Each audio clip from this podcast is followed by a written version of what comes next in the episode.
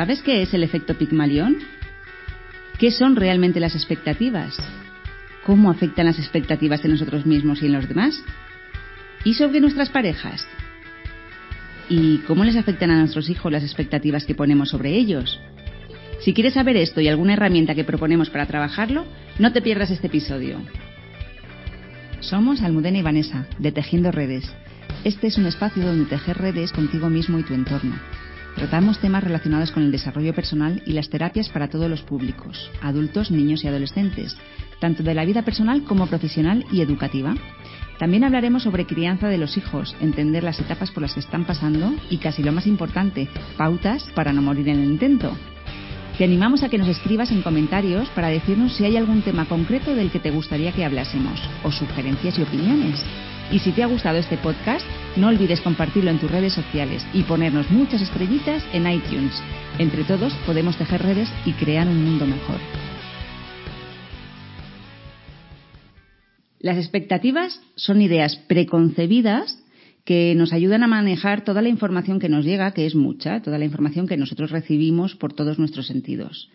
Es decir, nos ayuda a comprender mejor el ambiente que nos rodea sosteniendo de esta manera mejor la incertidumbre de no conocer todos los detalles para poder tomar decisiones. Nuestras creencias afectan directamente a la realidad que construimos. La famosa frase de lo que crees, creas, pues esto es pero también la mirada de los demás hacia nosotros contribuyen a formarnos una imagen de nosotros mismos. Esto ya lo habíamos hablado en uno de los primeros podcasts que, hicimos, de los primeros episodios. Las expectativas de los demás suponen, en muchos casos, la pérdida de la originalidad y la personalidad del individuo que las sufre. Si la imagen que me devuelven de mí mismo, alguien cercano y que me importa, no es del todo positiva, es probable que yo no me muestre tal y como soy, porque puede, eh, puedo bloquearme, puedo sentirme insegura, sentirme pequeñita, y por lo tanto, dependiendo también de la etapa en la vida en la que nos encontremos, nos afectan de una manera u otra. No es lo mismo un niño pequeño, un adolescente o alguien menos maduro que una persona hecha y derecha que al final, bueno, pues el que opinen de nosotros deberíamos trabajarlo para que nos diera mm, un poco más igual. Esto se conoce como el efecto Pigmalión y nos puede ayudar a ser conscientes de cómo influimos unos en otros con nuestras miradas y nuestras expectativas. Empecemos por la parte profesional, en el ámbito de la empresa, por ejemplo. El efecto Pigmalión se da cuando un directivo o un jefe tiene una, una imagen formada concreta de sus colaboradores y siempre tenemos una imagen formada de los demás cuando ya les conocemos un poco. Imaginaros que este director trata a las personas de su equipo según esta imagen y el colaborador eh, la perciba aunque el jefe no la comunique explícitamente. Cuando esta imagen es positiva, pues todo va bien, pero cuando es negativa ocurre todo lo contrario. Es muy habitual fijarnos en los errores de los demás y no solemos fijarnos tanto en sus talentos y las cosas positivas y que todos poseemos. La famosa, el famoso refrán de es más fácil ver la paja en el ojo ajeno que la viga en el, en el, en el propio. Bueno, pues es un poco esto. Por desgracia, no, no nos enseñan a fijarnos en lo positivo y sí en los defectos o en los errores.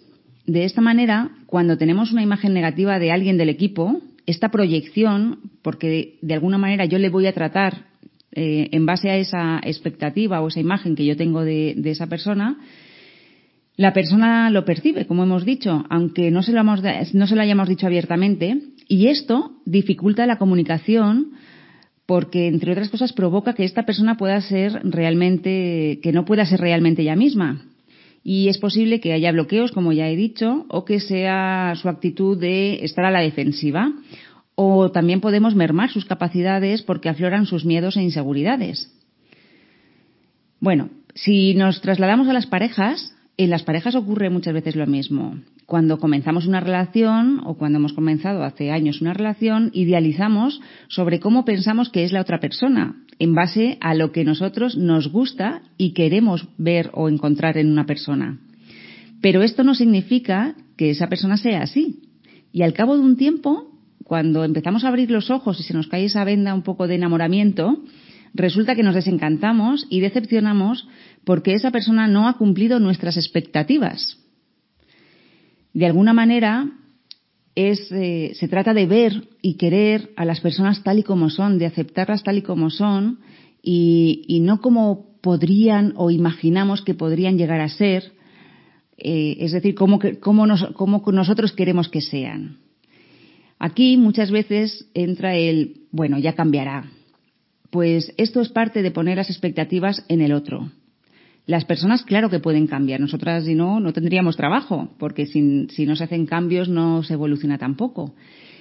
Pero solamente se pueden dar esos cambios si es la propia persona la que quiere hacerlos por motivación interna.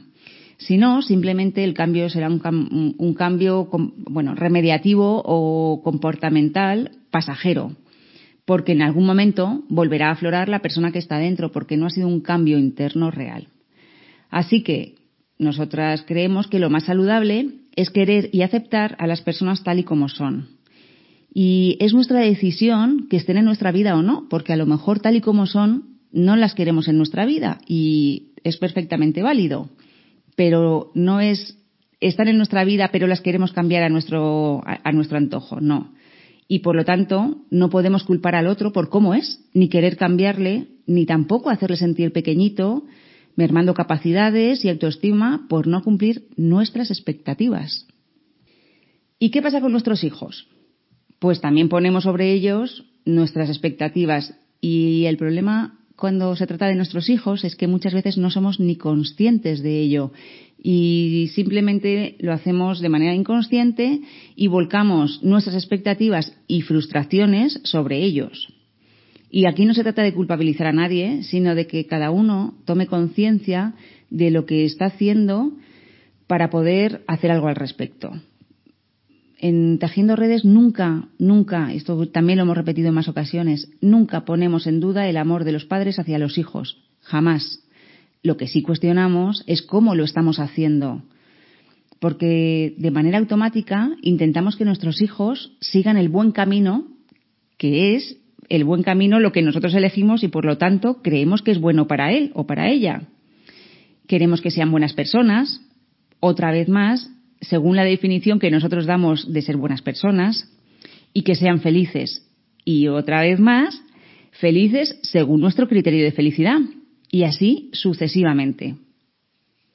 ¿Y qué pasa si nuestros hijos deciden no entrar en lo establecido por la sociedad?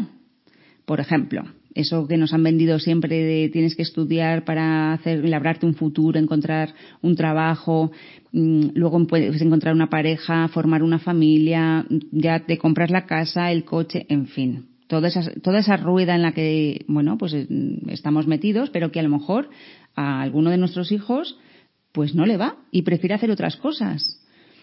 Esto, aquí estamos poniendo un sinfín de expectativas que puede que nunca lleguen a cumplir, porque son las nuestras y no son las suyas, no es la de nuestros hijos. Por ejemplo, y si su concepto de felicidad es vivir con el mínimo dinero posible, viajando por el mundo o yo que sé, embarcados en un barco de Greenpeace luchando contra los balleneros, a lo mejor eso es para ellos la felicidad y su sentido de, de estar en esta vida y le dan, le dan su para qué a su vida, que es suya, pues eso, o, pues no sé, ser agricultor en un pueblo semifantasma de los que ahora se están reconstruyendo. ¿Qué nos pasaría a nosotros como padres? ¿Cómo recibiríamos la noticia de lo que para él es importante y valioso en la vida y no coincide con nuestros criterios?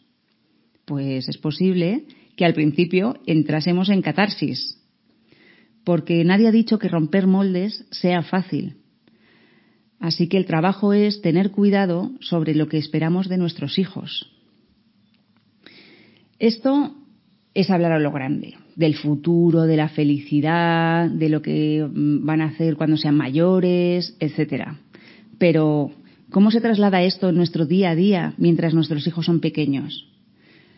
Pues probablemente esperamos que saquen unas notas determinadas en el colegio, que hagan sus deberes escolares, sus tareas domésticas, las que tienen ganas asignadas también por edad y por edad, por edad y por edad madurativa, que sean ordenados, educados, cordiales, cariñosos, sensatos, comunicativos, responsables. Y así podríamos hacer una lista interminable. Y que además todo esto lo fuesen o, lo hicieran sin rechistar. A la primera y sin tener que repetirle las cosas 500 veces. Nosotras en los talleres siempre decimos que si no quieres repetir las cosas 500 veces, no haber elegido ser padre, porque es parte de lo que nos toca a los padres, repetir. Bueno, en fin, que cada uno seguro que tiene su rasero cortado por algún lado.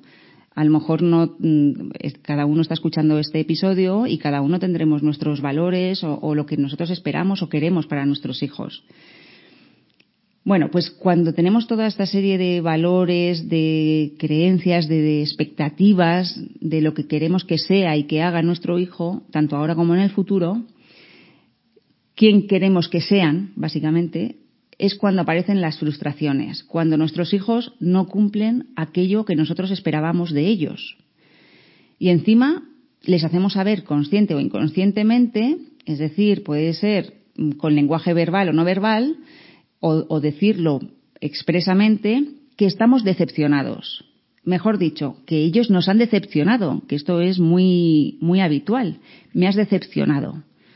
Y es aquí cuando el daño que hacemos al niño es enorme, porque tanto los niños como nosotros lo que más deseamos es que nos quieran tal y como somos. Y esto aplica a todos los seres humanos. Necesitamos que nos quieran tal y como somos.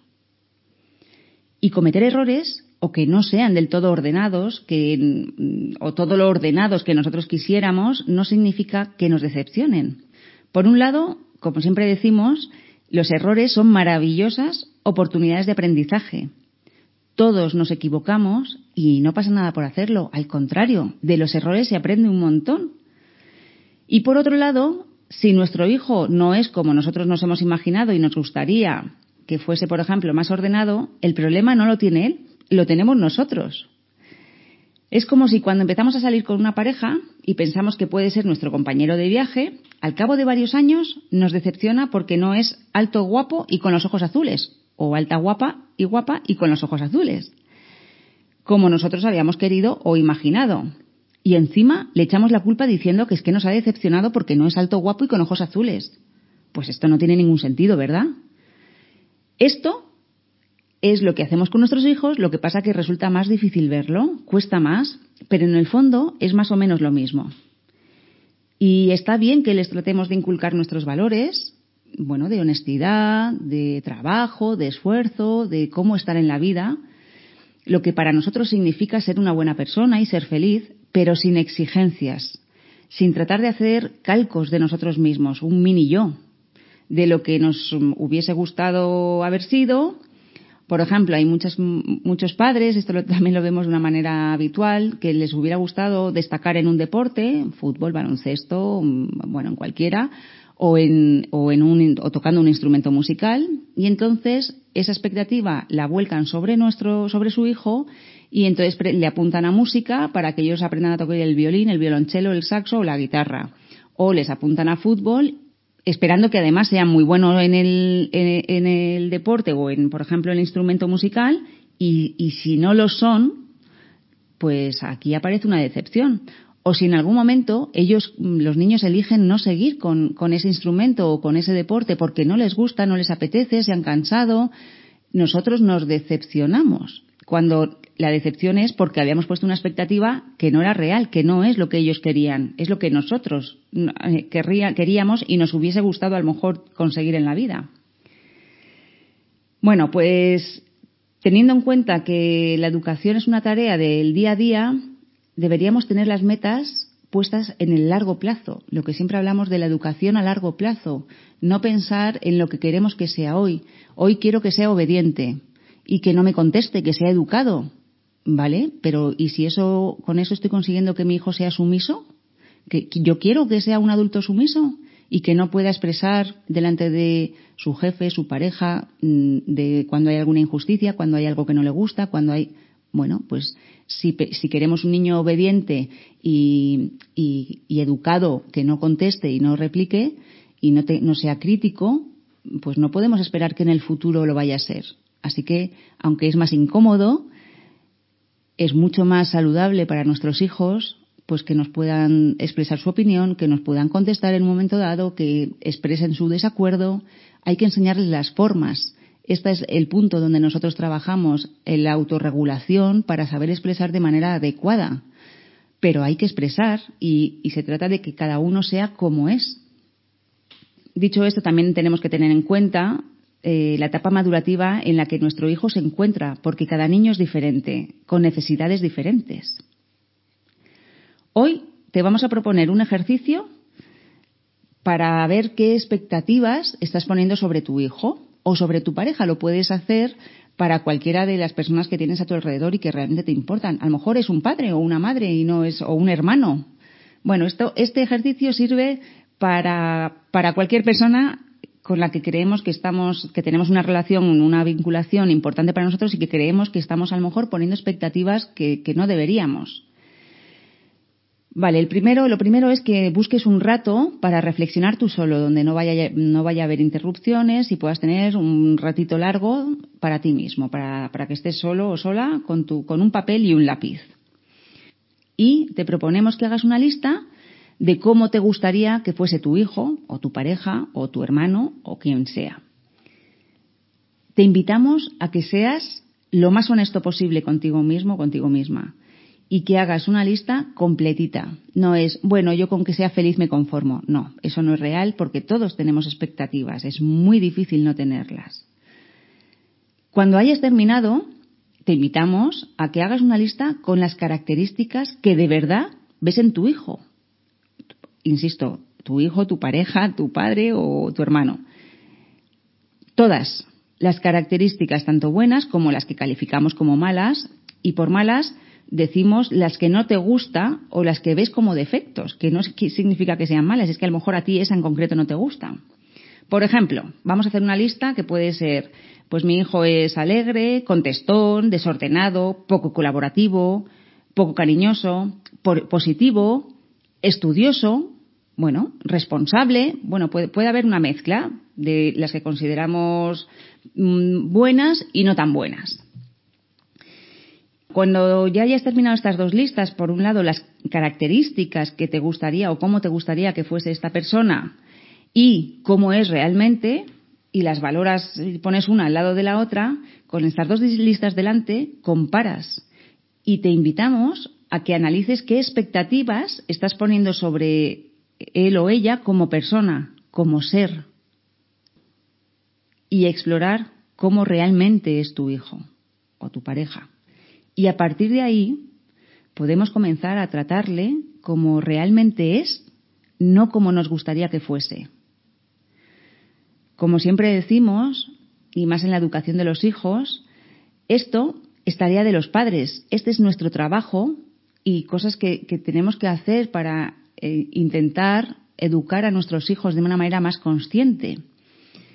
Y sí, los niños a esta vida, nuestros hijos, vienen a revolvernos y a enseñarnos un montón.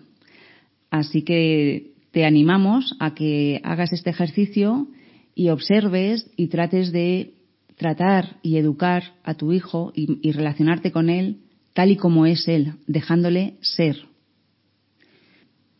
Así que como cierre de este episodio, nos gustaría dejarte la siguiente reflexión. Es importante que nos miremos en el espejo una vez más para darnos cuenta del ejemplo que les damos a nuestros hijos a lo largo de toda nuestra vida. Porque la buena y la mala noticia es que, como decía Einstein, el ejemplo no es otra manera de enseñar, es la única. Y aquí termina este episodio de Tejiendo Redes. Cuéntanos de qué te gustaría que hablásemos en otro episodio y trataremos de hacerlo.